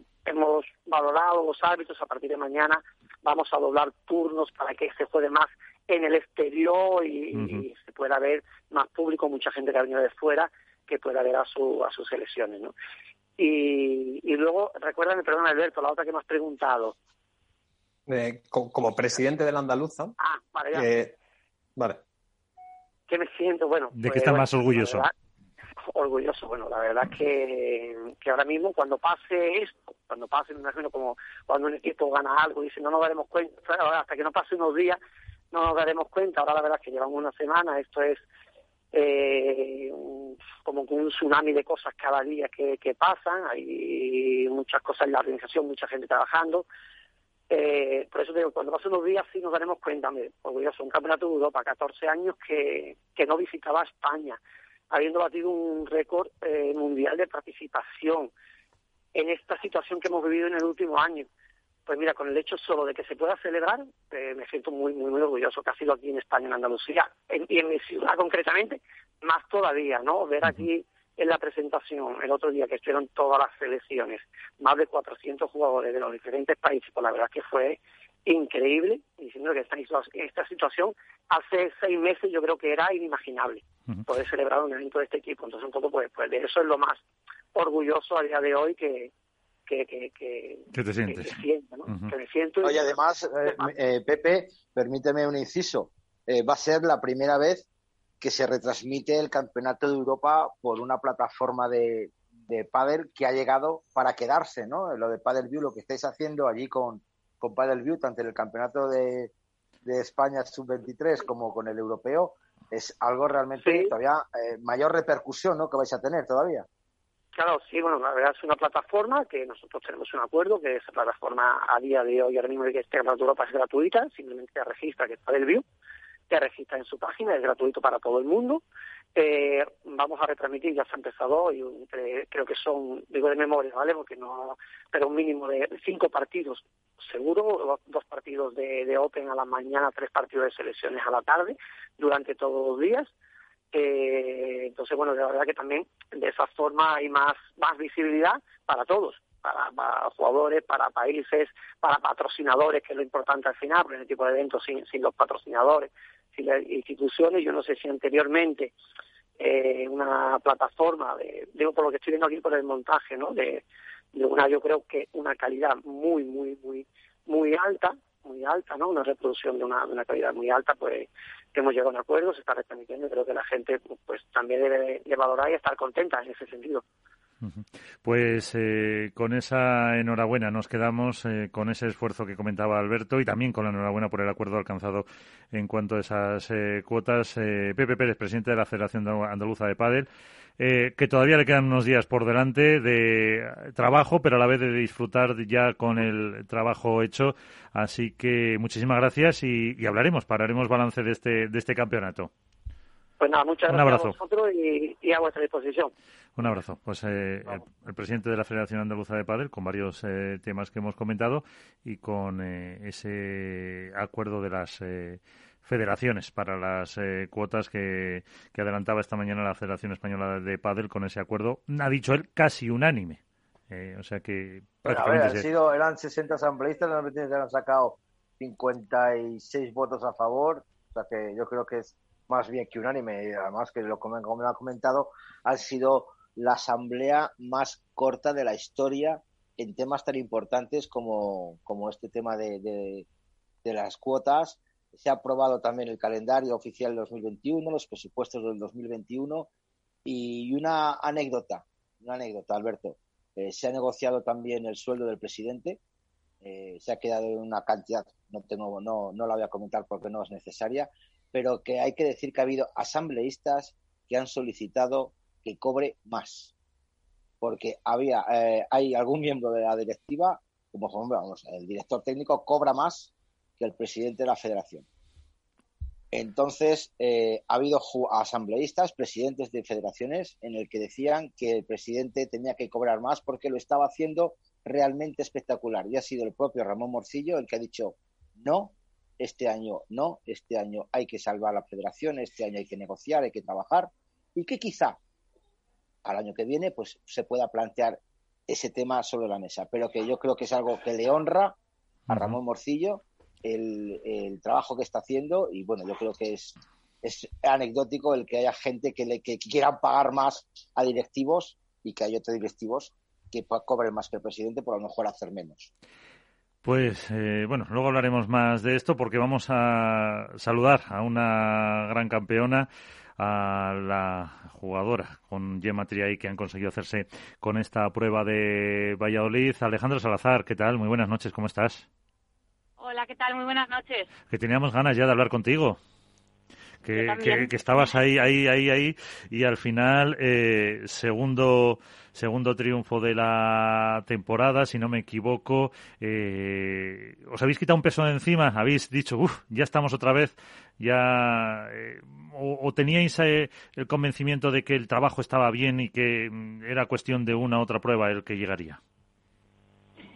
Sí, yo, vamos, yo creo que la sintonía general del equipo es, es la misma y es que el trabajo está siendo bueno, el trabajo eh, este año la verdad que, estamos eh, pues entrenando muchas horas, creo que bien también y, bueno, si no se están estos últimos eh, partidos que, teníamos opciones y nos costaba cerrarlos o bueno, iba más un poco por quizá por el tema más mental, de prisa, de bueno, pues agobio o no sé, pues eso, al final esa presión también que se genera que se genera expectativa y todo y bueno creo que, que ahora hemos jugado sobre todo más tranquilas eh, esperando el momento eh, hemos levantado también momentos muy adversos eh, también hemos sabido cerrar los partidos antes que, en otras ocasiones y bueno sobre todo hemos jugado con nuestra esencia. Yo por lo menos tenía tenía esa espinita esa, esa sensación de que los últimos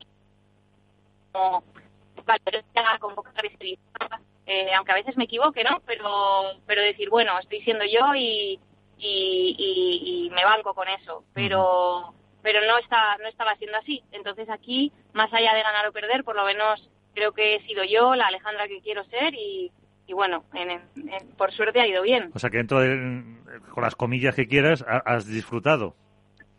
Sí, sí, sí, muchísimo. Y eso que hemos tenido, ya te digo, en cuartos eh, un partido durísimo, en, en semis eh, también el segundo set pues con, con, bolas de set en contra y lo levantamos, pero, pero al final la, la sensación que se queda es de que, que, la Ale que yo quería ser ha vuelto y bueno, ojalá que se quede se quede mucho tiempo. Claro, esa es la cuestión, el volver para quedarse, porque como decías tú, eh, ahora le digo a Iván y Alberto, eh, a lo mejor desde el principio esa presión de que erais las grandísimas favoritas, que ibais a ganar de calle, que no había nadie que os hiciera sombra, con todo el nivel que se está viendo que, que hay esta, esta temporada, eh, ¿esa es la presión que te referías tú hace un momento?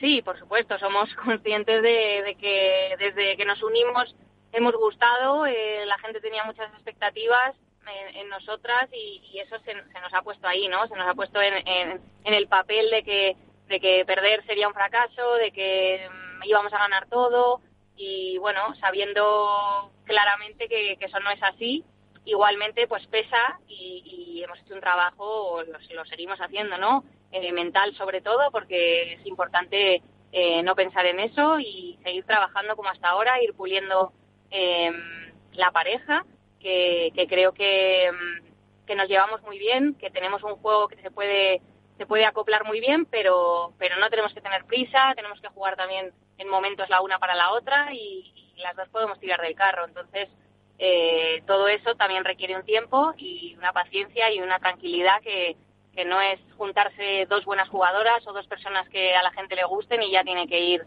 eh, perfecto, ¿no? Creo que todo necesita su, su tiempo de maduración, de conocernos y, bueno, mm, que vayan saliendo las cosas, pero pero estamos trabajando bien, al final es lo que nos tiene que reforzar. Y que llega que llega para quedarse, como decía. Eh, Alberto. Muy buenas noches, Alejandra, ¿cómo estás? Buenas noches, ¿qué tal?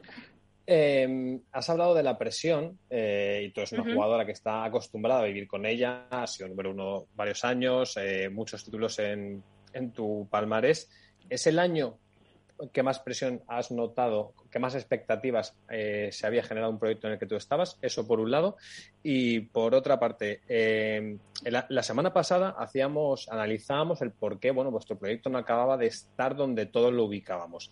Y en tu caso concreto nos preguntamos si tenía que ver eh, el cambio de entrenador. Son muchos años al lado de Manu Martín y este año, bueno, pues el, el proyecto con Gemma pasa por un director técnico diferente eh, ese adaptarse a unas órdenes nuevas, a una forma diferente, simplemente entender el pádel, también ha, llevado a que tú hagas un sobreesfuerzo para poder eh, acercarte más a lo que te piden?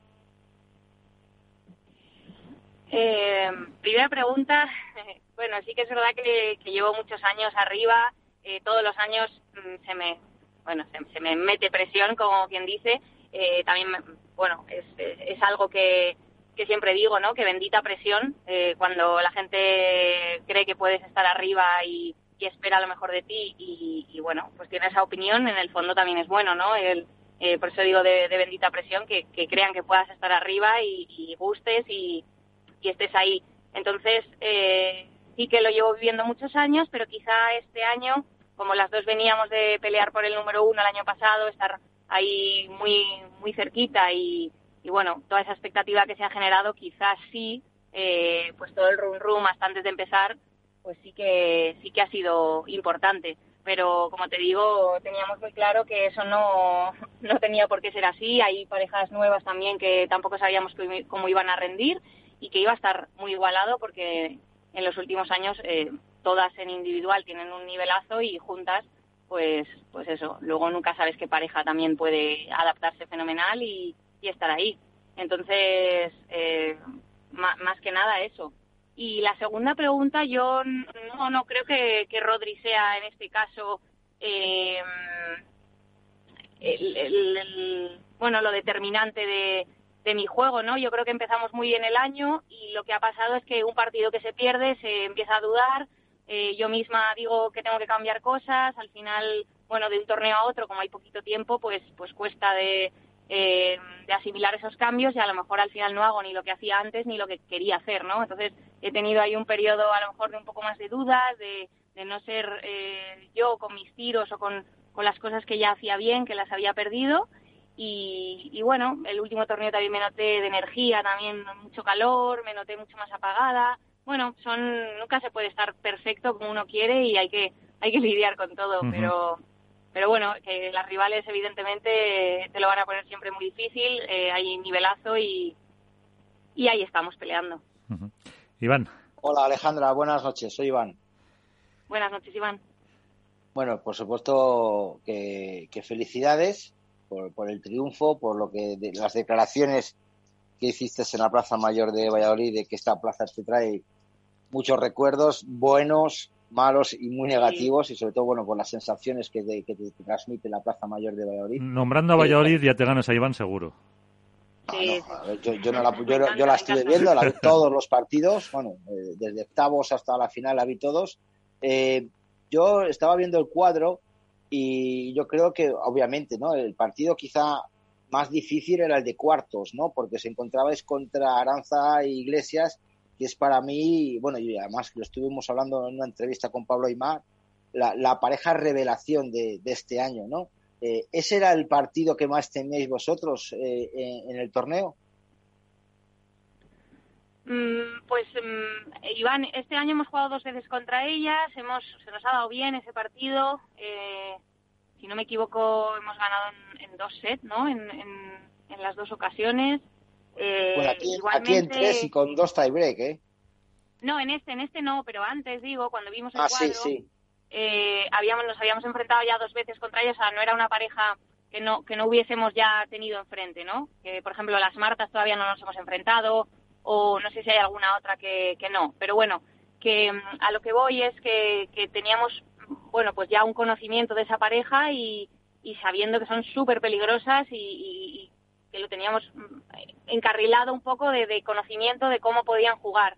Evidentemente luego te metes en la pista y, son dos jugadoras que están además súper sueltas, que están tirando eh, muchísima ficha, fruta, como digo yo, y que les está saliendo bien. Entonces eh, juegan sin nada que perder, están muy alegres y es un partido durísimo, por supuesto. Eh, creo que, ahora mismo los cuartos de final, yo creo que ya no hay un cuartos que digas, bueno, quiero este. Es que son todos, son todos durísimos y, y sí, sí, mirando el cuadro son las más, eran las más peligrosas a lo mejor en esa ronda. Sí, sí puede ser.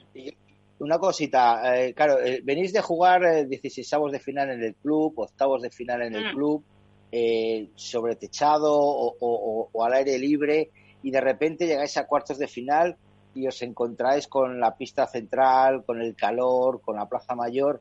Eh, ¿Se nota mucho el cambio? ¿No creéis que deberíais de jugar las chicas mucho más en la central? ¿Qué te voy a decir? pues que claro que sí. sí, sí, sí.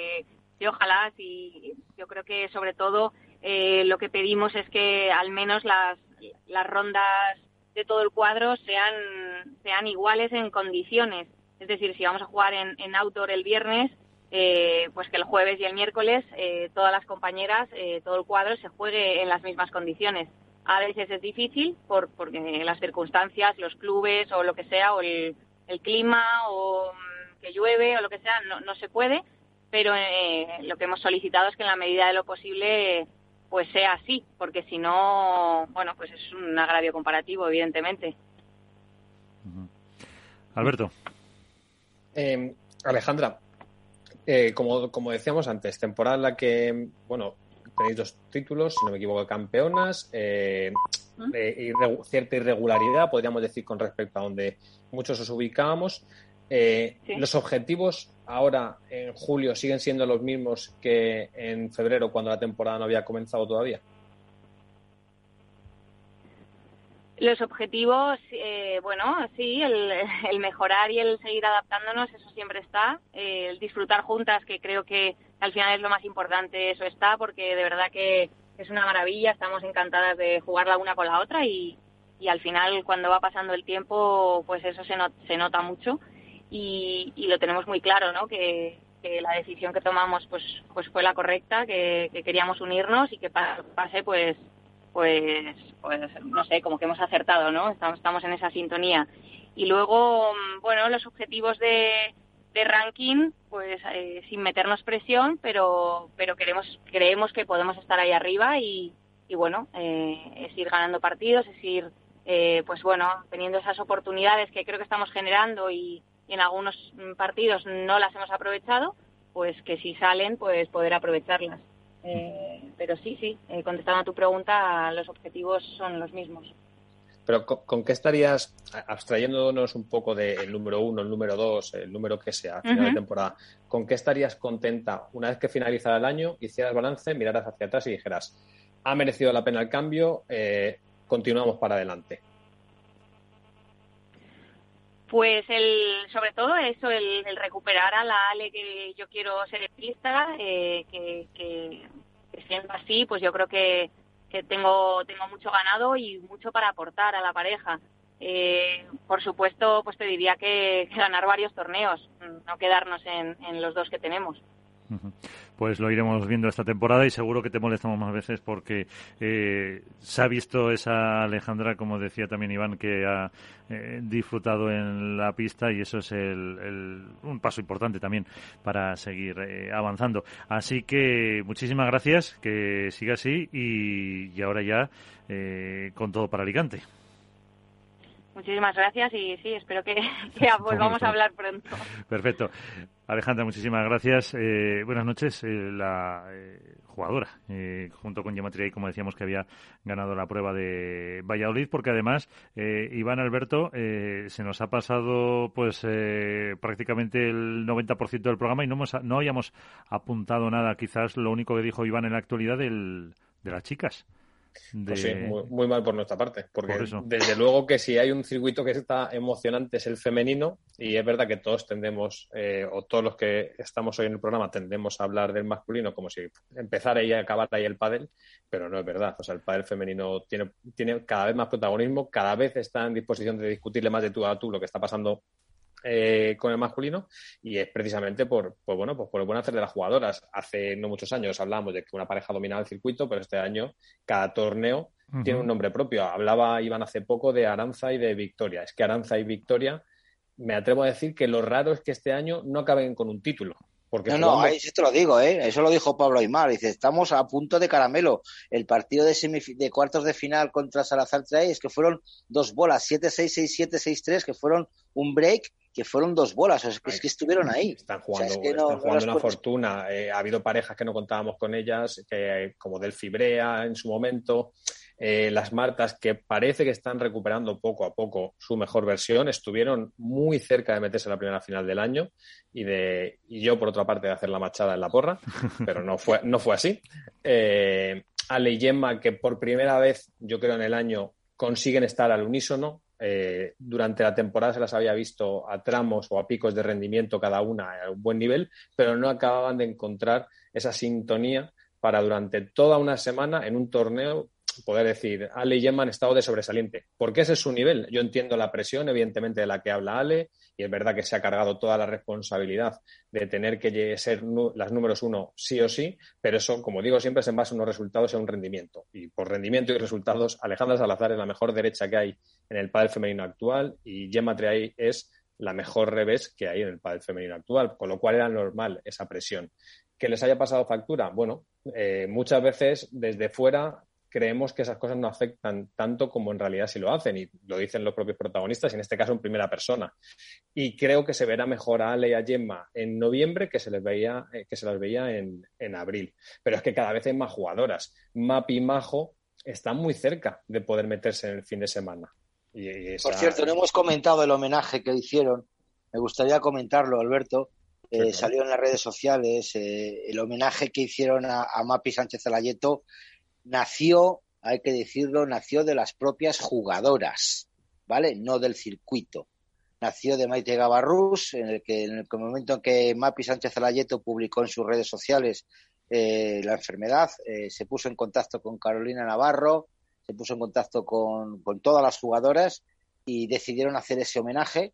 Eh, rápidamente Carolina Navarro se puso a hacer las camisetas, me parece que fue la Portu Caterina Lagoira la que consiguió las mascarillas con el MAPI Fuerza eh, y quisieron hacerla ese homenaje en el Club de la Raqueta. Eh, se enteraron los jugadores masculinos, obviamente se sumaron a la iniciativa, compraron las camisetas, todo se va a ser donado a, una, centro de, de, búsqueda de soluciones médicas para esa enfermedad.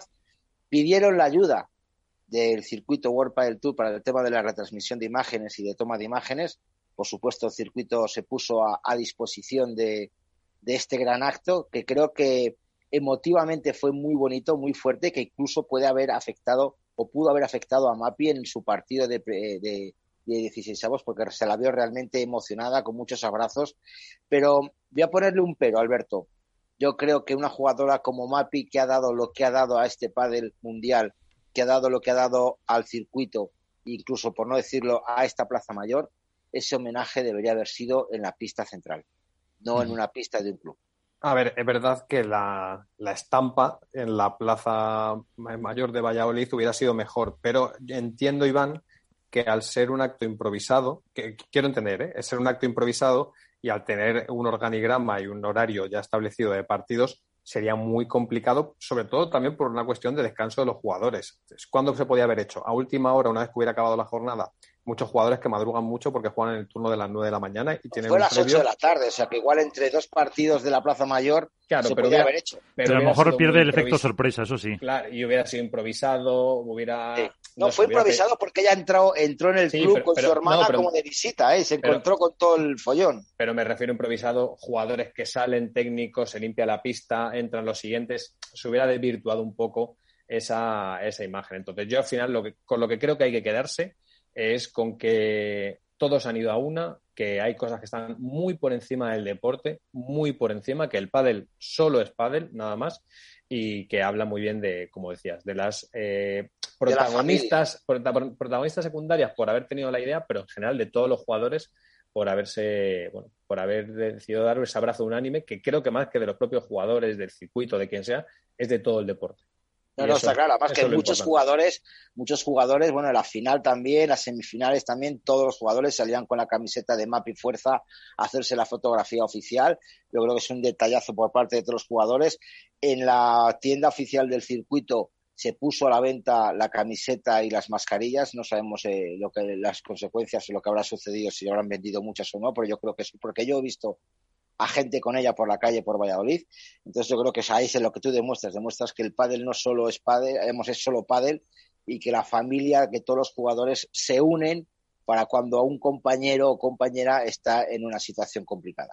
Sí, para que al final, al final lo importante de esto es que Mapi sepa que, que todos, de alguna forma o de otra, desde la distancia, desde la cercanía, que todo el pádel está, está ahí con ella. Entonces, Eh, eso es con lo que hay que quedarse y con que ella esté lo, mejor posible, que siga para adelante y que pueda seguir jugando todo el tiempo que pueda y que le afecte lo menos posible en su día a día. En el último minuto, ¿algún apunte deportivo? Eh, ¿Alguna pareja que os haya sorprendido eh, negativamente? Porque habéis dicho las positivas, hasta las Martas, bueno, lo que mm, hicieron Virginia y Patti estos días, Aranza y Victoria, ¿algo que os haya sorprendido negativamente para terminar? Hombre, yo negativamente, hombre, puedo decir, o sorpresivamente, obviamente por la situación, a lo mejor lo de Mapi y Majo, que también cayeron, eh, Eli, Eli y Sofía Araujo, que siguen sin dar ese paso que necesitan para, para situarse donde tienen que estar. Y hay que comentar una cosa, eh, saltaron rumores por medio de otro medio de comunicación o de otra red social en el que decían que Eli Amatrain y Sofía Araujo rompían. Eh, este medio, este, estas redes sociales se pusieron, se quisieron pues, poner en contacto con Elia Matraín mediante mensajes, WhatsApp, realmente eh, pesados, por decirlo de alguna manera, o sea, de acoso para decir que, les había llegado ese rumor de dentro del propio equipo. Y al... Uy, Iván, se te ha muteado el. A ver. Perdona, que Mira, eh, estaba diciendo que no, me había quitado el, micro. Estaba diciendo que, habían recibido acoso el Train por parte de, esta red social, de, que les había llegado esa información. Eli no entró al trapo, no, no respondió y al final sacaron la nota diciendo que posible ruptura. Tuvo que intervenir el propio entrenador, Manu Martín, diciendo que esa noticia era falsa. Yo estoy hablando con Manu Martín, se lo pregunté. Me dice, Iván, es falso, no se va a romper, eh, nos falta algo pero que es un proyecto a largo plazo y que van a seguir. Yo creo que, que porque un medio de comunicación no responda a una respuesta, no quiere decir que tengamos que ya tirar la piedra y, sentenciar a la gente. Yo creo que hay que dar más tiempo a las cosas y, y, trabajar de forma más profesional. A ver, esto tiene una doble lectura. Por un lado, yo no estoy de acuerdo con lo de que sea acoso, ni mucho menos. Simplemente creo que eh, el redactor del medio en, cuestión decide ponerse en contacto con la jugadora y lo hace y probablemente lo haga de una forma en la que no espera ni respuesta. ¿Vale? Eso es lo que yo creo. Entonces, eh, esto no pasa en el pádel, esto pasa en la vida, en cualquier sección de cualquier periódico, de cualquier ámbito, que se publican muchas veces noticias sin contrastar.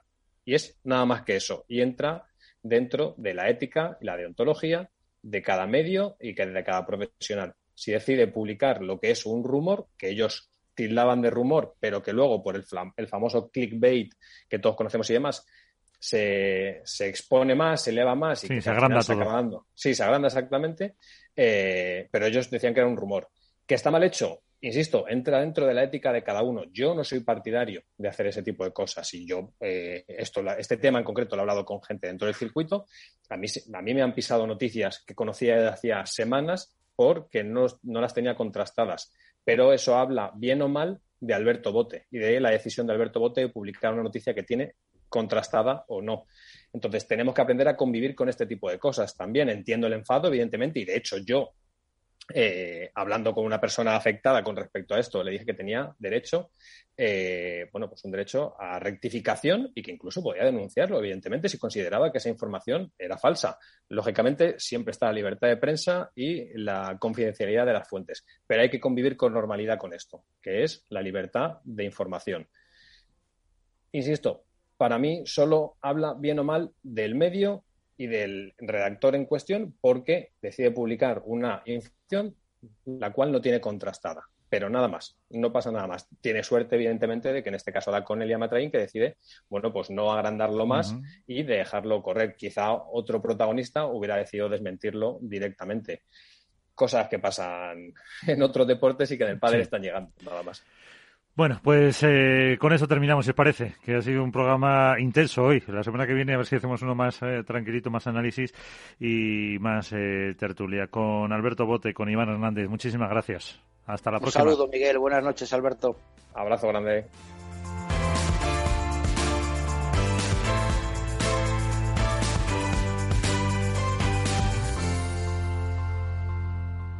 Hook Paddle ha patrocinado esta sección. Hook Paddle Time is now. Esto es Paddle.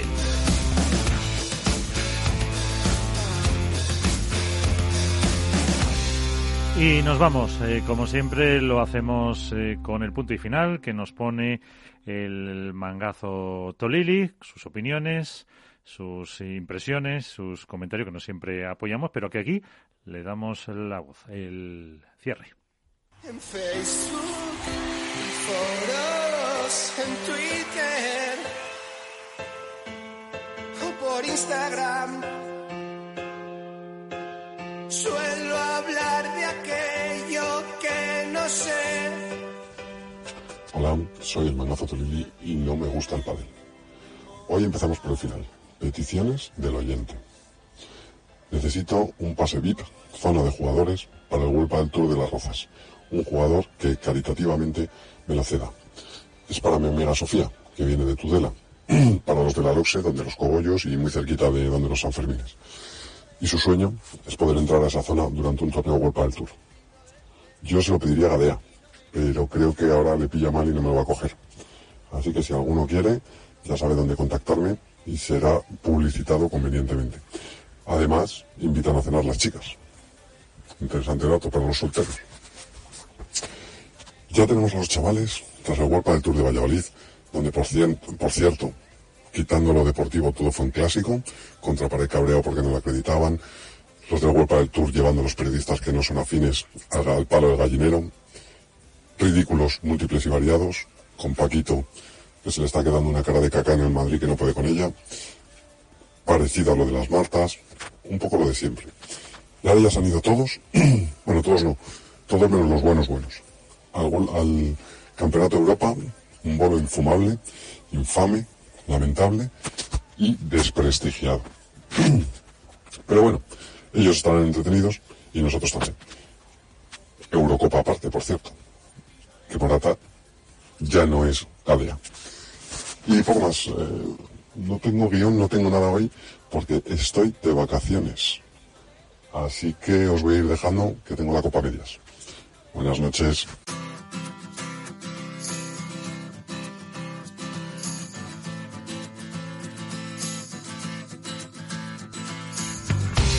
Pues hasta aquí, un programa con eh, el Campeonato de Europa y eh, lo que pasó en Valladolid como ejes eh, centrales. Nosotros nos vamos, como siempre, dando las gracias a todos los que hacen posible este programa, con Miki Garay y Félix Franco en la parte técnica. Nos vamos, eh, ya lo saben, jueguen mucho, con cuidado, protección todavía, que esto no ha terminado. Sean felices, hasta el próximo programa. Adiós.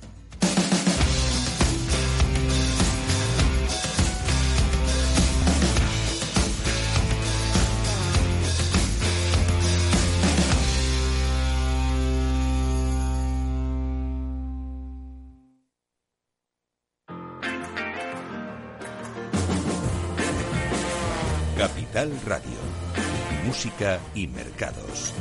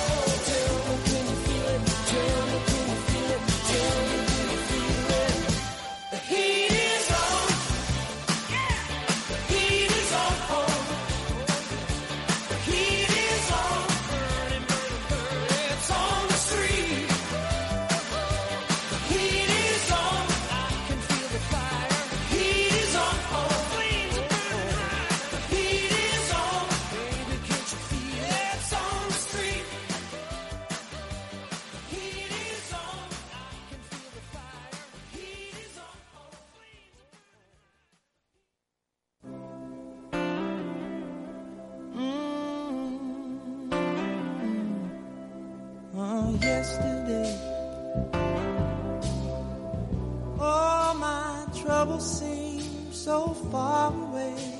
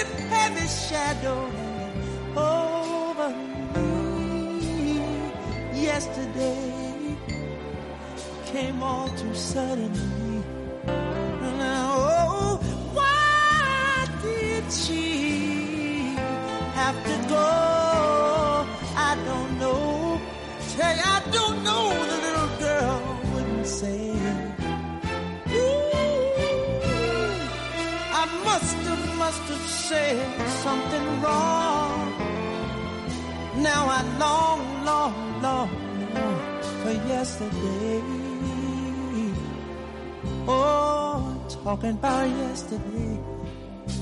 Love, love, love was such an easy game to play.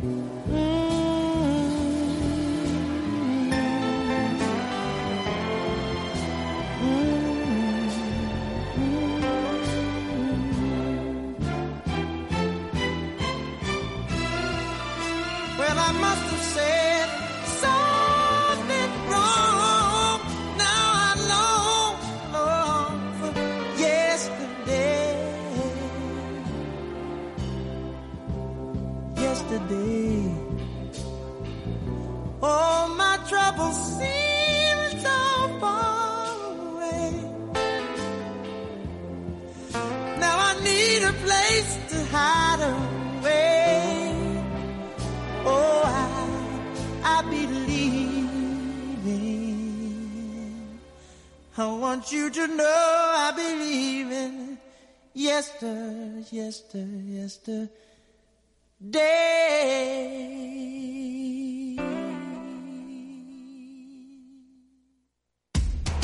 Información, análisis, previsiones, recomendaciones, todo lo que necesitas saber para tomar tus decisiones de inversión en Mercado Abierto, de 4 a 7 de la tarde con Rocío Arbiza, Capital Radio.